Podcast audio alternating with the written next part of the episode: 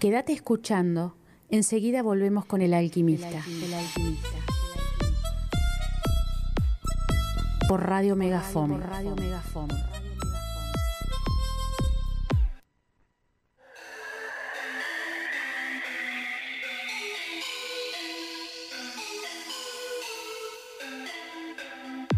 El alquimista. El alquimista. Soy Eduardo Varales, quiero invitarlas, invitarlos todos los viernes de 19 a 20 horas a El Alquimista, un programa de salud por Radio Megafón. Radio Megafón. El, alquimista. El alquimista. Un programa de salud con el doctor Eduardo Varales. Todos los viernes de 19 a 20 horas por Radio Megafón. Por Radio Megafón. Por Radio Megafón.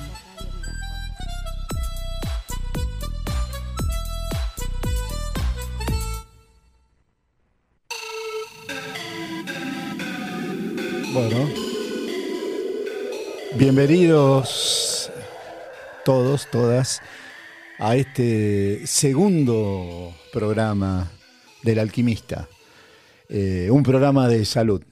Mi nombre es Eduardo Varales, yo soy médico, matrícula nacional 64627. Y siempre en el alquimista eh, tomamos un tema de salud. Y hoy hemos decidido hablar del estrés del estrés. Estrés. Un tema interesante.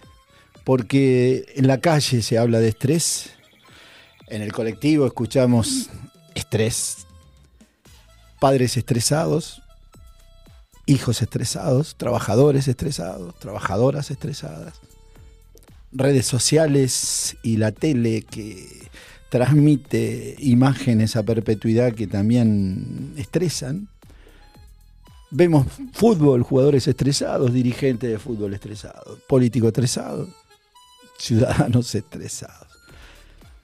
Y para hablar del estrés eh, hay que remontarse un poquitito a un investigador belga, Hans Seyle, que allá en 1950, 1950, ¿eh? ¿y qué estudiaba este hombre? Estudiaba en Estados Unidos, estudiaba enfermedades que surgían de la adaptación de seres vivos a distintos estímulos, a distintos pesos, eh, coacciones. Y vio que reaccionaban de manera muy parecida. diferentes situaciones y maneras parecidas. Vio características comunes. Y estableció lo que se llama el estrés. Estrés. Estrés significa peso, coacción, tensión, pero por sobre todo, él lo relacionó con que el estrés denota sufrimiento. Ahora, bien, convengamos que una parte del estrés es importante en nuestra vida, porque es necesario y útil para el crecimiento, un examen, una separación, un viaje, una mudanza. Es casi como necesario en la lucha por la vida, diría algún seguidor de la teoría darwiniana, es necesario para el crecimiento personal. Y para forjar la personalidad también, que nos pasen algunas cosas. Ahora bien, cierto grado, dije, de estrés puede ser útil, puede ser necesario. O como diría el filósofo, en su medida y, armoniosamente. Ahora, ¿qué ocurre si ese estrés se sostiene en el tiempo o incluso aumenta su intensidad? Podría ser perjudicial. Y allí lo que en un principio vimos como un aliado de la supervivencia se transforma en un enemigo perjudicial para la salud. Este estrés surge de diversos factores, son múltiples los factores que lo originan. Factores personales, circunstancias de la vida, hay detonantes por supuesto, y también cierta predisposición genética en cada uno de nosotros, porque dijimos, somos parecidos, pero todos distintos. Mediadores químicos, donde influyen no tan solo lo personal, sino también el contexto, el contexto global, esta aldea, global que vivimos, lo social, lo económico, lo cultural, lo económico, cómo impacta y cómo impacta. Y alguien podrá decirme, Ah, es muy sencillo lo que tengo entonces cuando alguien va a un consultorio. Lo que tengo es estrés, doctor. es un agotamiento psicofísico. Descanso, toma algún calmante, algo, y listo. Sí, pero va mucho más allá de eso. Porque según su duración podemos hablar de un estrés agudo, si esto se remite a un mes de duración o se cronifica incluso, cuando persiste en el tiempo. Y cuando el estrés se instala, cuando el estrés se instala, el cuerpo empieza a manifestar distintos signos y síntomas. Y hablamos de distrella, los médicos, que sería un estrés ya instalado, patológicamente en el cuerpo y en la mente, disparador de múltiples enfermedades. Hablar de las causas determinantes es citar múltiples factores, como dijimos, que se relacionan entre sí. El trabajo, las relaciones familiares, interpersonales, el mundo, la vida. Es hablar de globalización, competitividad, redes sociales también. Y las características, como dijimos, psicofísicas de cada uno. Se mueve en, en nuestro mundo interno, en nuestro cuerpo, un sinnúmero de hormonas, adrenalina, cortisol, varía el nivel de glucosa en sangre, así como la capacidad de nuestros tejidos de procesar una demanda energética agobiante y excesiva que lo sobrepasa.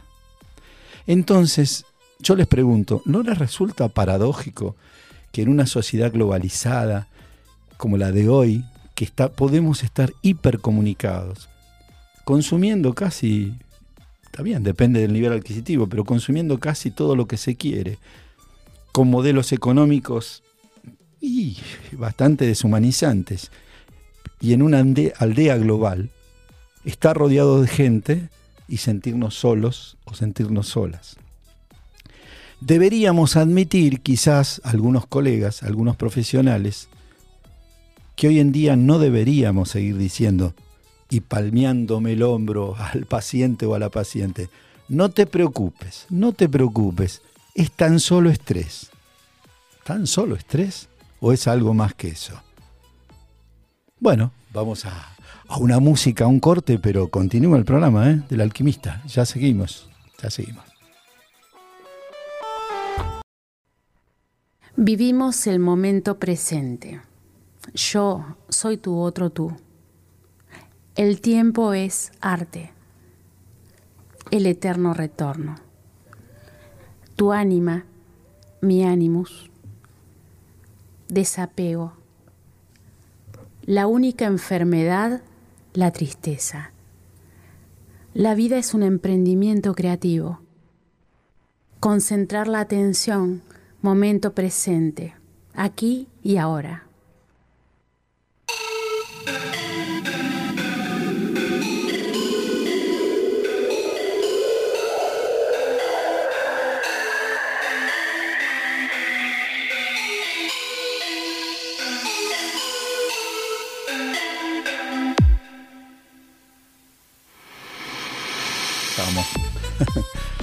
Entramos en el segundo bloque.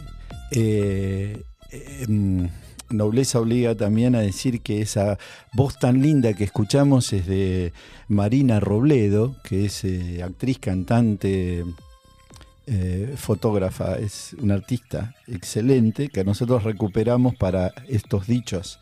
Así que un saludo y un reconocimiento a ella, como un reconocimiento también en el programa.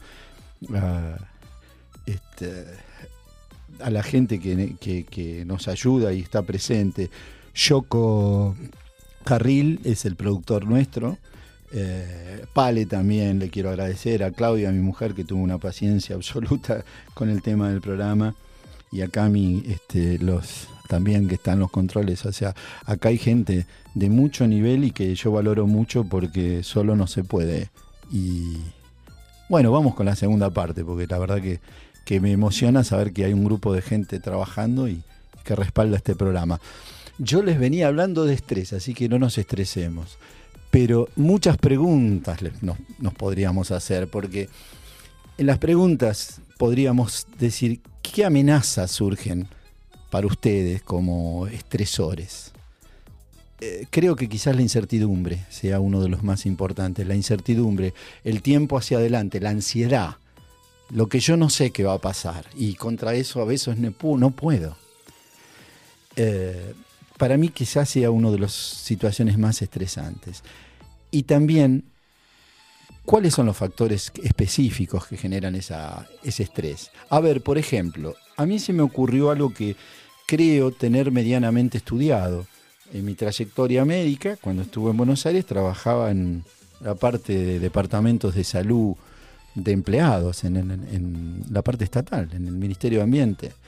Y yo vi, hicimos un estudio con la gente de Nación y vimos que las malas condiciones laborales, las características físicas del lugar, la tensión excesiva, el trabajo a destajo, sin descanso, la tensión mental, el trabajo de noche, la escala de salarios también, el tener o no tener trabajo, las presiones, el tener responsabilidad sin autoridad, y eso era terrible para algunos trabajadores, las amenazas que también existen, el desempleo, como dijimos, el temor a ser despedido, el abuso de poder, como podríamos nombrar tantos otros factores en el trabajo, como dijimos, como la falta de trabajo también.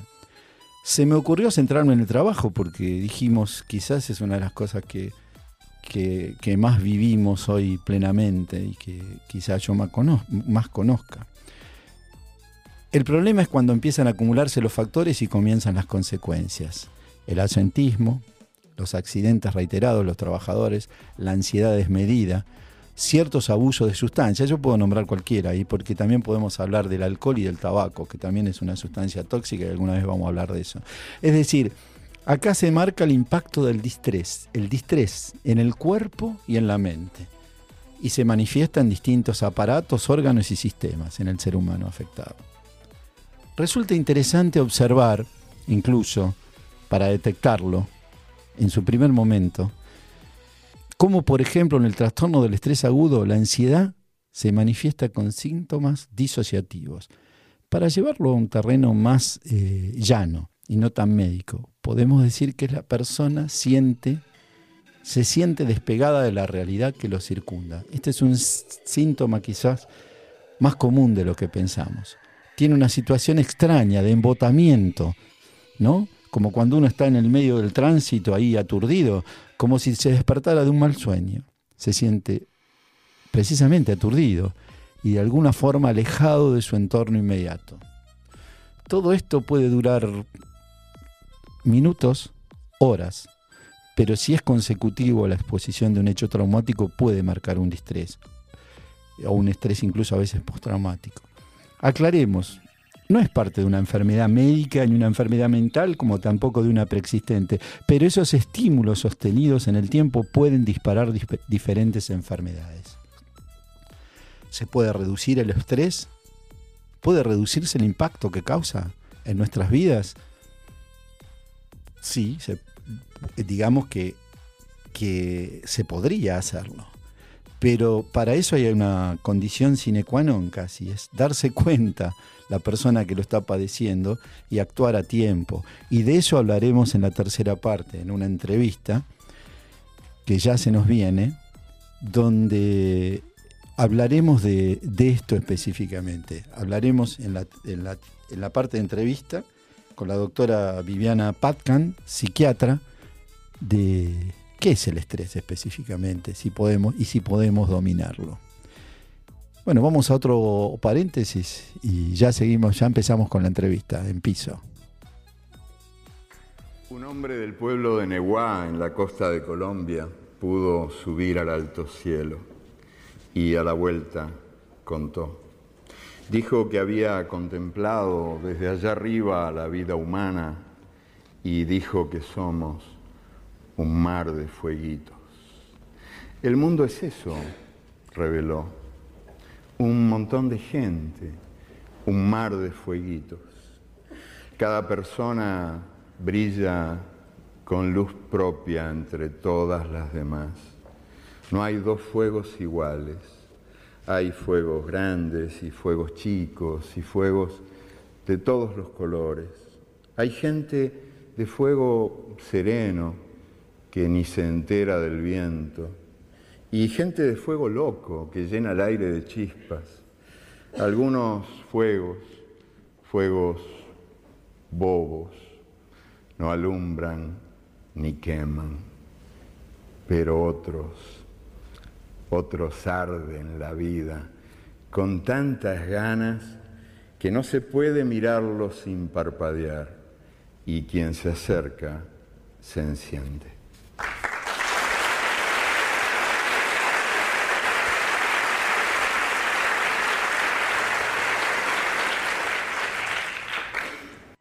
El diagnóstico, y la terapéutica.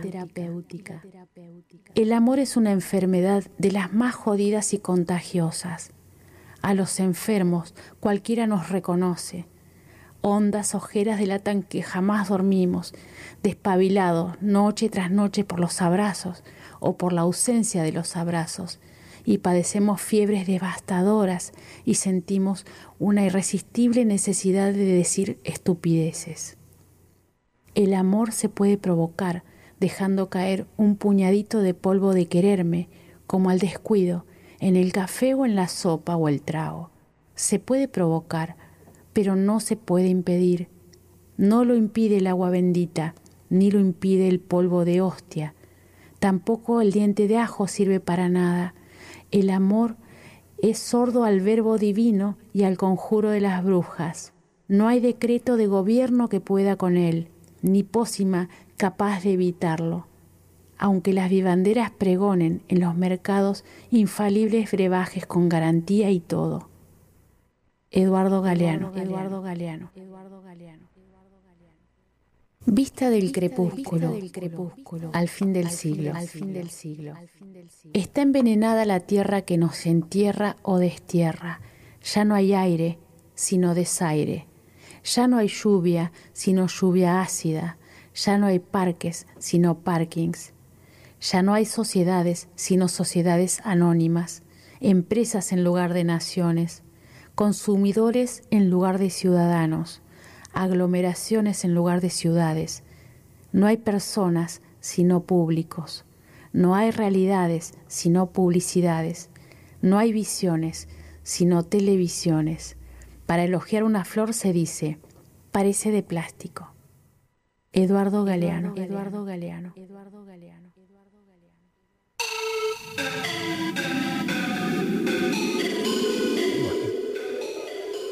Eh, bueno, seguimos acá en El Alquimista, un programa de salud, y hoy tenemos una entrevista en el piso que es un, te damos la bienvenida, Viviana, Viviana Patkan, es médica, psiquiátrica, psiquiatra, trabaja también en eh, los consultorios del doctor Raña y mm, bueno, es una visita de lujo que tenemos hoy porque estamos hablando de estrés y nada menos con una persona que, conoce específicamente el tema. Viviana, bueno, yo te doy este, la bienvenida al programa. Bueno, muchas gracias, eh, Eduardo. no, por favor. no, es un orgullo para nosotros. y te queríamos preguntar, así, así como para empezar, para romper el hielo.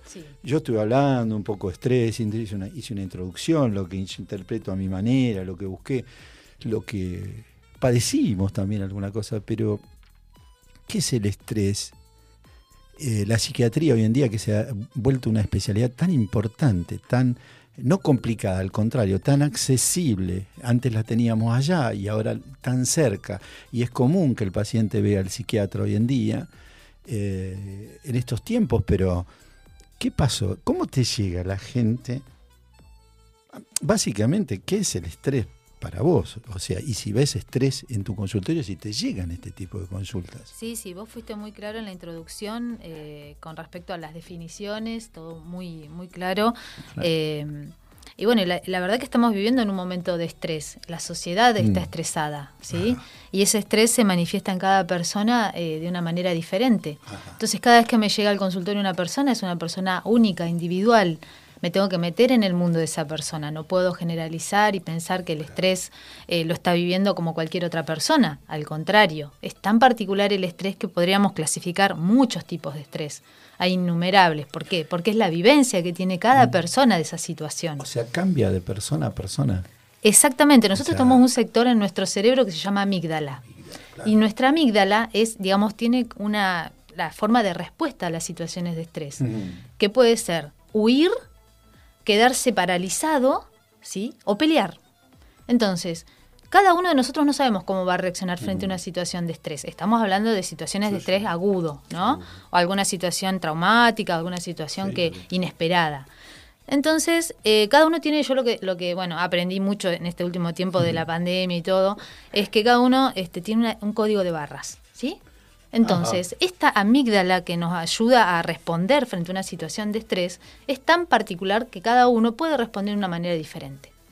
Y ahí es donde nosotros tenemos que aprender cómo podemos mantenernos en estos estados de control para no responder eh, desadecuadamente. O sea, como vos decías, caer en distrés, ¿sí?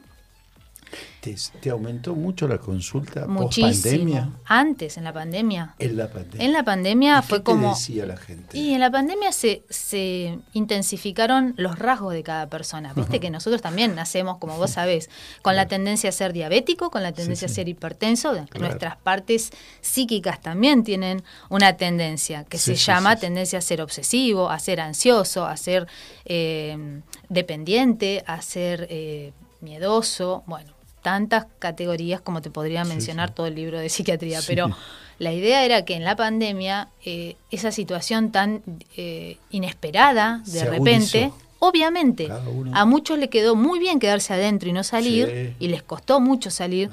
A otros los mató el no estar pudiendo salir a, hacer sociales o hacer su vida normal y, y, eso se llama desadaptación. ¿Pensaste una vez, eh, no sé si te llegaron consultas de chicos o ya de chicos, eh, Mira, ¿qué pasó no, no, es mi, no, es mi, especialidad niños. Sí. Eh, sí atendí mucho tiempo a adolescentes en el hospital, pero bueno, después ya no. Pero mm, nosotros tenemos que pensar en los chicos que tienen, en el sentido del estrés, es también real en los chicos. Los chicos sufren estrés. Lo que hoy te quería comentar del estrés en los niños como principal causa es el maltrato. el maltrato en el niño causa el estrés. Y yo quiero ir un poquito más allá hoy por las consecuencias que genera el estrés. Entonces, si sabemos que una persona está eh, expuesta a situaciones de estrés, puede generar lesiones en su amígdala, en su hipocampo, que son los sectores de mayor eh, actividad, digamos, de estos neurotransmisores que vos mencionaste y que eh, no se van a ver los efectos de acá a 20 años. Los efectos se ven de dos a tres semanas siguientes a la, a la, situación de estrés.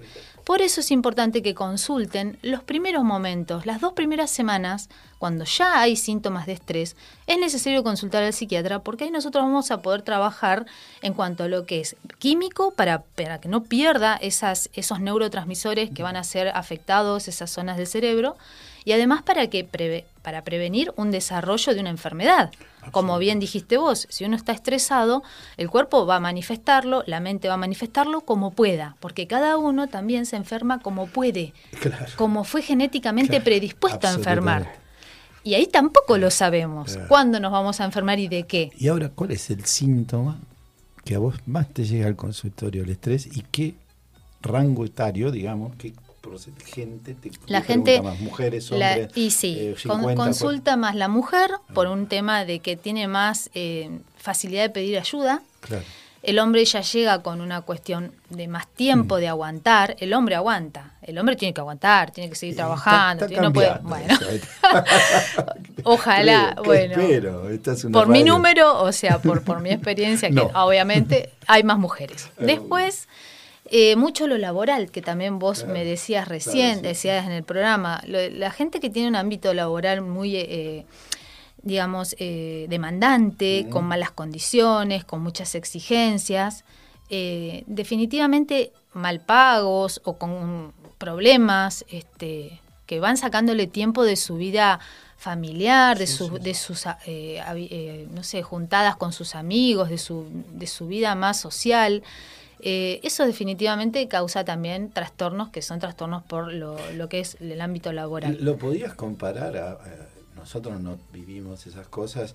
Eh, bueno, yo sí viví la época de las Malvinas por ahí, pero fue como una guerra. La y sí, y sí, y, además, eh, a ver, estamos hablando de un programa que habla de prevención y de conocimiento más holístico y más general. Eh, el mundo cambia, las generaciones también están cambiando y nos tenemos que ir adaptando constantemente a estos cambios. Entonces, eh, ahí es donde nos estresamos y no podemos ir viendo que hay formas de, de adaptarse, ¿sí? Como que y todo es muy rápido. ¿Y con todo qué es muy síntomas rápido. te llega la gente mayormente? Ansiedad, ansiedad mucho. Ansiedad, insomnio, Ansiedad, mucho insomnio, mucho falta de, de- de ganas, de placer, de, de poder estar relajado, de, falta de disfrute, em, tristeza o, o, bueno, depresión ya cuando es un poquito más avanzado. Sí, sí. Pero básicamente eso, es una sensación de ansiedad constante, de, de necesidad de controlar todo, de, de no poder parar, de no poder parar la cabeza. Esa es una palabra que me dicen muy habitual, no para la cabeza, por eso no duermen. Y bueno, y ahí está también el tema que vos mencionaste recién, el, el peligro del consumo de sustancias, ¿sí?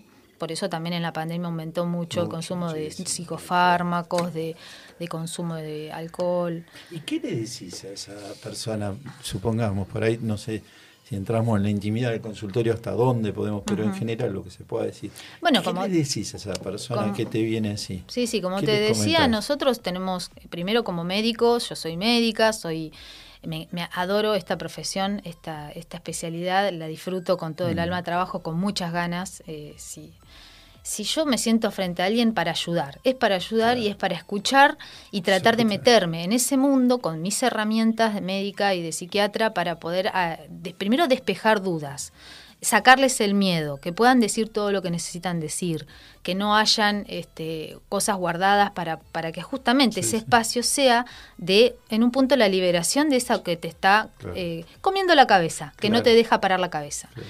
Entonces, para esto tenemos que lograr un vínculo. En general, Sí, tengo buen vínculo, así que vamos, eh, llevamos las entrevistas bien. Y si es necesario y hay que medicar, también trabajo mucho ese tema porque todavía, aunque la psiquiatría siga, o sea, como vos decías, es algo muy eh, más común, la gente ya consulta, Sí. pero tienen el tema de que, uy, me va a medicar. Y la medicación ya es todo un... Después Sí, voy a ser dependiente de la medicación. Entonces ahí también muchas veces en el poder resolver algo de agudo Claro. del problema, se les Ahí genera esa duda, ¿cómo hago con la Se medicación? me ocurre que yo te conozco por la, me doy cuenta la experiencia que tenés, la habilidad del médico en poderle hacer entender al paciente por qué necesita ese medicamento. Lo que tiene miedo el paciente es, es perder su personalidad. Bueno, tal su, cual. qué sé yo, su, su yo íntimo, Exacto. digamos. Em, ¿Cómo manejas eso? No, vos te- yo les explico también que nosotros tenemos una, una profesión que es un arte. El- la medicina es un arte, el arte de curarse, dice. Absolutamente. Nosotros no tenemos una eh, receta mágica que eh, me venís a ver y yo al otro día Claro. te voy a dar la respuesta y vas a estar bien. Tenemos que trabajar eh, como, como en, en pequeñas cosas y para ir haciendo lo que es el, el arte de curar, tenemos que ir eh, paso a paso, viendo la evolución. Y bueno, lograr una confianza con el, te- con el médico y el paciente. Creo que eso es lo principal. O sea, sos de hablar con tus pacientes. Sí. Este, Sí, no tengo problema para hablar. acordar al, al hombre mirando al sudeste, no sé si la viste esa película, sí. que nos marcó la vida. Sí. Este, a ese hombre como es, este, lo, lo- lo amaba, ¿no? Porque hizo esa película y otras más. Pero este, le dice, ¿por qué se tira para atrás los psiquiatras cuando, cuando tienen miedo a contagiarse? es un poco así, yo creo, no te veo en esa postura, te veo una postura muy cercana al paciente, muy, o sea, creo que también la psiquiatría cambió. De Y- ahí, o sea, no de esa película. Yo creo que Sí, cambió mucho y antes. bueno, pero- sí, el modelo también, el modelo médico hegemónico cambió. Claro. Nosotros ahora tenemos eh, otra mirada, Otra tenemos, mirada. gracias que se, se generó esto de la nueva ley de salud mental, Claro. aunque falte mucho en la Falta práctica. mucho, ¿no? Este, pero ya es una idea de que el le- paciente no puede estar ¿Te encerrado. puedo robar un poquitito Sí, más? sí. ¿Qué le pedís a la ley de salud mental? ¿Qué le falta? No, la ley está completa. Para Sí. mí lo que necesita es eh, la, la puesta en acción. La puesta en acción. faltan los recursos y falta eso. Sí, sí. Bueno, yo pienso no que estoy se- trabajando en, en el ámbito público, pero No, sí no, se ve pero la falta va- de Pero recursos. se falta la, la falta de recursos. Sí. Estaba viendo también una serie italiana, hace poco no, no me acuerdo, lo veía mucho a mi mujer y también tra- trata de que un chico que entra a un instituto y parece que no tiene ninguna enfermedad, y vos decís, pero este pibe, ¿por qué lo tienen ahí? Después te das cuenta todas las cosas de la salud mental, de gente que la salud mental ya no, si uno cerrara los ojos e Ujú. imaginara a una persona en situación de locura, por ahí se iría a las películas esas, que yo marcó el tipo gritando para allá, corriendo para un lado. Y hoy en día la locura tiene que ver con la ansiedad y con la depresión. Sí. eh, básicamente. Sí, ¿no? esa sensación que vos dijiste también de la despersonalización. Sí. No soy yo. No No, no, no, estoy actuando como debería, Claro. pero a veces no se auto observan y empiezan a, a tener una conducta ya desadaptada Claro. y empiezan a cambiar esa personalidad. Y dicen, pero ¿cómo? Yo miro para atrás y no soy el mismo de Claro. antes. ¿Qué me cambió? Y te cambió el ambiente, te cambió la gente, te cambió el trabajo, te cambió la familia. te y bueno, vamos cambiando permanentemente. la idea es cambiar y evolucionar de una forma Ahora, favorable. también habría que decirlo que eso que nos está sucediendo, digamos, nos acerca a una especialidad como puede ser la psiquiatría o el clínico que tenga la habilidad de decir, mira, la doctora Viviana, ¿querés, querés hacer una consulta con ella? que es psiquiatra? Porque algunos tienen la idea de esto, uh, la psiquiatría. Yo creo que cada vez son menos, pero tenemos esa posibilidad de acercamiento y que antes no la teníamos. Claro, esto... Llegábamos en circunstancias muy terribles. Eh, y yo te diría también, aprovechando todo lo que todo esto que nos estás diciendo que es tan valorable, es decir, ¿qué, qué tratamiento? Bueno, Cada persona distinta, dijiste. Claro, cada O sea, persona- Hay, hay tratamientos, no hay un tratamiento. no, pero sí te quería por ahí mencionar eh, formas de prevenir. Formas el, de el- prevenir, el- porque ya cuando llegan al, al consultorio pasó ya toda la situación de estrés. ¿No y se bueno. revierte la amígdala? Sí, sí, sí, sí, por eso te decía que necesitamos que- trabajar en sí. tiempo para que esos antidepresivos, te dan Sí. antidepresivos, sí. empiecen a recuperar esas zonas amigdalinas que eh, necesitan, porque por mismo el estrés se, se agotaron. Lo quiero decir en términos lo más simple posible para que la gente entienda. Mm. Hay un lugar del cerebro que es específico, que se daña cuando hay estrés. Ujú. Entonces, lo mejor es consultar antes que se generen los síntomas crónicos, ¿sí? Dentro de los que entrarían los síntomas de depresión, trastornos de ansiedad, no solo ansiedad Incluso como se síntoma. piden estudios para medir esos mediadores para ver si tenés que aumentar o no. no, eh, los estudios, en general la clínica es la que te La va diciendo cómo evoluciona el paciente, pero los estudios que se hicieron fueron como por ejemplo en, en- en resonancias magnéticas Sí. eh, nucleares con captación de glucosa para ver si esos sectores, una vez que hacían el tratamiento, tenían nueva recaptación, quiere decir Sí, que estaban vivos, que empezaban a trabajar. Sí. Y sí, y se ve que sí. Y se ve también en las técnicas que ahora te iba a comentar también Sí, sí. de meditación y de yoga y de mindfulness que, por ejemplo, en Ajá. pacientes en Europa que habían estado sometidos a, a- atentados terroristas o, bueno, situaciones de estrés, eh, ellos hicieron estos estudios y notaron que eh, habían una mejoría notable de la captación de glucosa del cerebro de esas áreas. Ajá.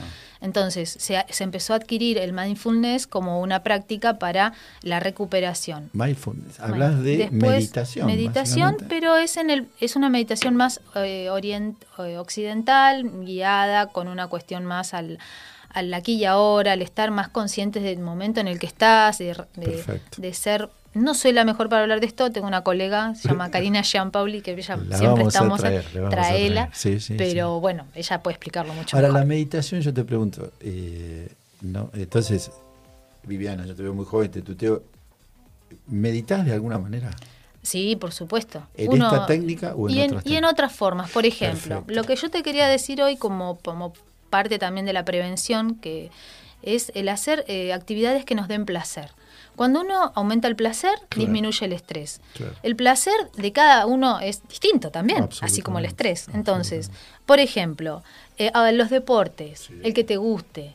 No, no, no es encerrarse en un gimnasio, no, bueno, el que te guste, salir a caminar, disfrutar el aire libre, eh, la sexualidad es muy importante, ¿sí? No dejar de lado esos espacios. Claro. Eh, la actividad, este, por ejemplo, eh, social, que fue lo que nos quitó la pandemia. Pero hay gente que no puede. Y bueno, pero ¿Cómo ahí es? también se trabaja. Se y capaz trabaja que esa gente que no puede lo social No puede disfruta mucho más. Siente como un rechazo, es decir, mucho, eso pasó mucho con la pandemia. Bueno, pero también abrió otras puertas, por ejemplo, el descubrirse en qué uno puede ser bueno. A ver, Ajá. puedo puedo tocar un instrumento y Mm. tener mucho placer, puedo Claro. pintar, dibujar y sacarme de la cabeza muchas cosas porque estoy en otro mundo, Me porque río. justamente el Claro. arte te acerca a la cuestión de Sí. la libertad, del relajarse. Vos sabés que el arte en un momento es meditativo. Yo, yo pinto, por ejemplo, hace mucho tiempo me decían, entonces pintás como un hobby. No. Entonces, ¿cómo lo haces? ¿Una forma profesional? No. Lo hago para meditar. Hay un momento en que entraba una medita- meditación. Yo hice 240 cuadros en pandemia, te cuento algo muy personal. Ni buenos ni malos. Habrá 3, 4 obras, como digo yo, que son más o menos dignas de presentar. Pero a mí me salvaron la pandemia en ese momento que yo estaba dejando la medicina, eh, venía un problema de salud y venía la jubilación, ahí justo me agarró la pandemia. Y mi mujer chocha, porque hay cuadros por todos lados. bueno, ¿qué hacemos? Bueno, porque cuando vos pintás, o cuando vos tocas la guitarra, o cuando vos este, lees un libro, aquietás la mente. Aquietar la mente. Y el aquietar la mente justamente es ese estado de más relajación que necesitamos para equilibrar nuestros estados de estrés, necesarios muchas veces todos los días para poder salir a trabajar, manejar, eh, estar atentos en el trabajo, esa adrenalina que necesitamos. aquí y ahora. Exactamente. como esto, estamos, disfrutando, esta charla. Es decir, no pensar lo que va a venir y cómo va a salir, sino disfrutar esta charla. Disfrutarle con tu pibe y llevarlo a la escuela, incluso, aunque te cruces, es decir, y, y, estar presente en el momento como, como testigo de ese. Exactamente, puedes estar en Cancún y podés estar estresado. Absolutamente. Entonces, yo estoy disfrutando donde me tocó vivir y si tengo las ganas de, y puedo salir de paseo, disfrutar ese momento y, estar en mi casa y disfrutarlo. Entonces, en esas cuestiones es cuando la mente se aquieta, Y, se, y se puede como nivelar y equilibrar. Entonces, un poco lo que yo pensaba cuando hablabas de cómo llegan al consultorio, y la verdad que llegan desadaptados, desequilibrados, desarmados. Y bueno, y uno tiene que volver a acomodar, eso, ¿sí? Que, obviamente lo hago yo también en mi vida diaria, lo tenés que hacer vos, lo tendría que hacer todo el mundo y estaríamos más armónicamente en la vida, pero bueno. Está, bien, yo por ahí me quedé, no digo que me quedé en el tiempo, sino que cuando yo iniciaba mis carreras, la psiquiatría era una eh, como una especialidad muy dura, un poco cerrada, aunque yo la hice en el, en el Evita de Lanús, que tenía, era un modelo eh, muy bueno, pero tendrías que llamar al psiquiatra. era lo último. lo último que hacías. Y hoy en día ver esto y saber que, tu consultorio es un consultorio permeable, que uno va acá y se, a cardiología y cosas. Y trabajo mucho en equipo con otros especialistas, claro. Bueno, ¿nos querés decir algo más de, como para redondear? Eh, mira, la verdad que creo que tocamos casi todos los temas y bueno, si hay alguna pregunta en la, después me la, me la, me la hacen, obviamente, si escuchan. Y bueno, espero haber sido clara y haber ayudado en algo y aportado alguna idea. El, programa básicamente, si bien es el alquimista, trata de transmutar justamente aquellas cosas que no entendemos y transmutarla en salud, esa es la idea, y bajar mensajes preventivos. Yo quiero decirles que estuvimos esta grata entrevista con la doctora Viviana Patkan, eh, ella trabaja también en, los consultorios del doctor Raña. Yo siempre hablo de los consultorios, de la excelencia en los análisis clínicos, de la alta complejidad que hace de análisis, el banco de sangre y la medicina transfusional, pero se ha extendido a especialidades como estas, especialidades eh, clínicas de excelencia incluso en, la especialidad psiquiátrica que hoy vimos el nivel que tuvimos con la doctora. Deja un teléfono 299-580-9502. Lo digo de nuevo, 299-580-9502. Clínica Raña, ahí te pueden ubicar. Si necesitan. Y bueno, y sepan que hoy en día la consulta psiquiátrica está abierta a todos y a todas las personas, es decir, que no es una especialidad cerrada como, como vimos acá con la doctora. Yo te quiero agradecer la excelencia de la, de la entrevista y, creo que mucha gente nos habrá estado escuchando y quizás alguien que pueda padecer alguna cosa así o que se esté acercando a esto sepa que se puede acercar. Primero darse cuenta y saber que tiene que pedir ayuda. Esta sería una forma de pedir ayuda.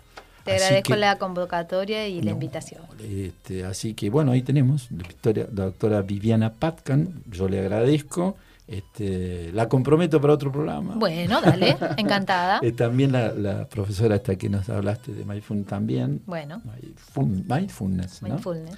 Eh, y te agradezco de todo corazón la, la entrevista, creo que fue muy positiva. Vamos a una música y otra vez gracias. Sobre los miedos, sobre los miedos. El hambre desayuna miedo el miedo al silencio aturde a las calles. El miedo amenaza. Si usted ama, tendrá sida. Si fuma tendrá cáncer. Si respira tendrá contaminación. Si bebe tendrá accidentes. Si come tendrá colesterol. Si habla tendrá desempleo. Si camina tendrá violencia. Si piensa tendrá angustia. Si duda tendrá locura. Si siente tendrá soledad. Eduardo Galeano. Eduardo Galeano. Eduardo Galeano.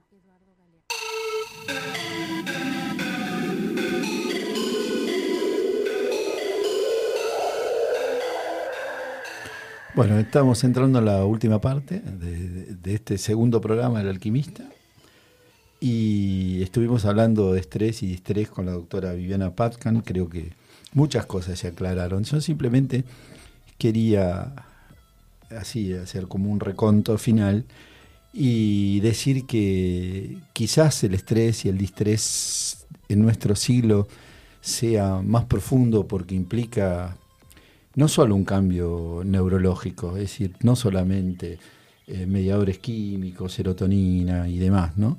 sino que también implica un cambio sociológico. ¿Qué quiere decir esto? El siglo XXI, el actual, el enemigo no está afuera. Antes estaba afuera, ahora no está afuera, sino está dentro de cada uno de nosotros. Obsesionados en vivir en positivo, en retirar cualquier negatividad que exista por ahí de la nube y sacarla.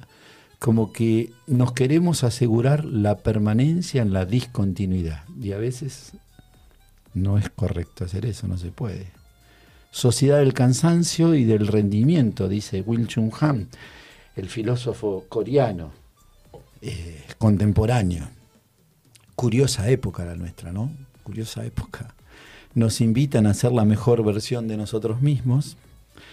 Y si no resulta, ¿qué pasa? Ah, la culpa es tuya. O si no me resulta a mí, la culpa es mía y seguí participando, nos dirían. Pero claro, no entendiste el mensaje. ¿No entendiste el mensaje? No entendiste. Yes, you can. Just do it. Yes, you can. You do, just do it. Tú puedes, tú puedes. ¿Y qué pasa con el que no puede? ¿Qué pasa con el que no? ¿Qué pasa con la que no? Frustración, bronca, odio. La culpa, que es el odio que sentimos contra nosotros mismos, que se vuelca contra nosotros mismos. Brutal desgaste cognitivo el actual nuestro, como le pasa a nuestros chicos y a nuestros adolescentes y a nuestros grandes. El ser humano se va agotando, se desmorona a veces, como un edificio desde sus bases. Nos agotamos en el exceso del sí. Hay tantas cosas para hacer, ¿cómo voy a dejar de hacer todo eso? No elijo, no elijo. Deberíamos aprender a veces a decir que no. Deberíamos aprender a decir que no. ¿Cuánto me hubiera servido esto? Saberlo hace años, pero bueno, es útil incorporarlo ahora. Hay veces hay que decir que no. Detenernos algún momento, como hablábamos con la doctora, para apreciar lo que sea, pero sobre todo este momento, este momento. Reflexionar, observar el entorno y observarse a uno mismo, como si uno fuera un testigo. Y cuando la ociosidad se transforma en una utopía, cuando la ociosidad no tiene mala prensa, curiosamente, algunos griegos pensaban lo contrario, y que era creativa ese ocio.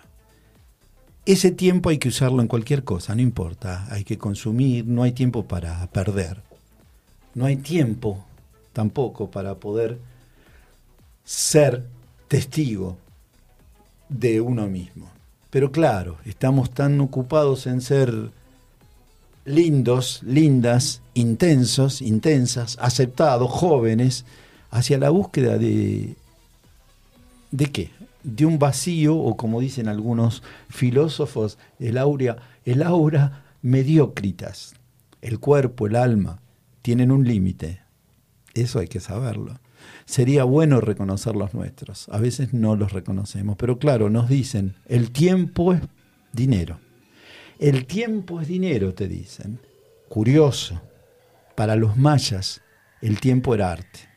El tiempo era arte. Se requiere que incorporemos una política de tiempo, pero una política de tiempo personal y propia. Saber lo que es valioso. El tiempo es arte, el tiempo es vida. El principito, allá, Saint-Exupéry en su libro, decía en una parte, el tiempo que perdiste en tu rosa hace que tu rosa sea más importante. Eh, y a veces pensamos, ¿no?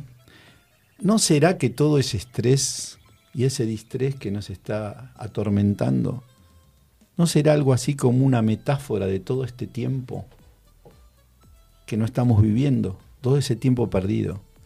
En esa búsqueda de lo urgente nos, nos olvidamos de lo esencial. Concentramos la atención en tantas cosas que a veces nos dispersan y nos alejan de lo esencial. Quizás, como estuvimos hablando en el, bloque anterior, sería más interesante aproximarse a ese papel de testigo. Testigo, observar el sufrimiento a veces que lamentablemente se presenta en la vida, sin dejarse llevar por él, en actitudes secundarias como culpa, emoción o, o negatividad. Y si es necesario, y hoy el programa hizo énfasis en eso, en la prevención, pedir ayuda, pedir ayuda.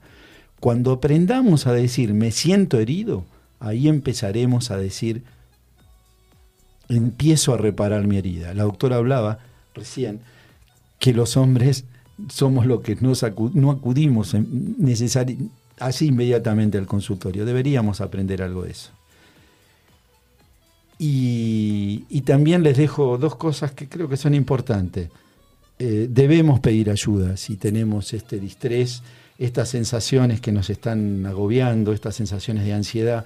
Hay que pedir ayuda porque es necesario y tener en claro dos cosas. La primera es que nadie, absolutamente nadie, nadie se salva solo. Y la segunda, como diría Spinoza, Baruch Spinoza, el filósofo del 1700, la única y verdadera enfermedad es la tristeza. Yo los dejo hasta la semana que viene con otro programa del alquimista, así que nos vemos muy pronto. Una semanita y nos vemos.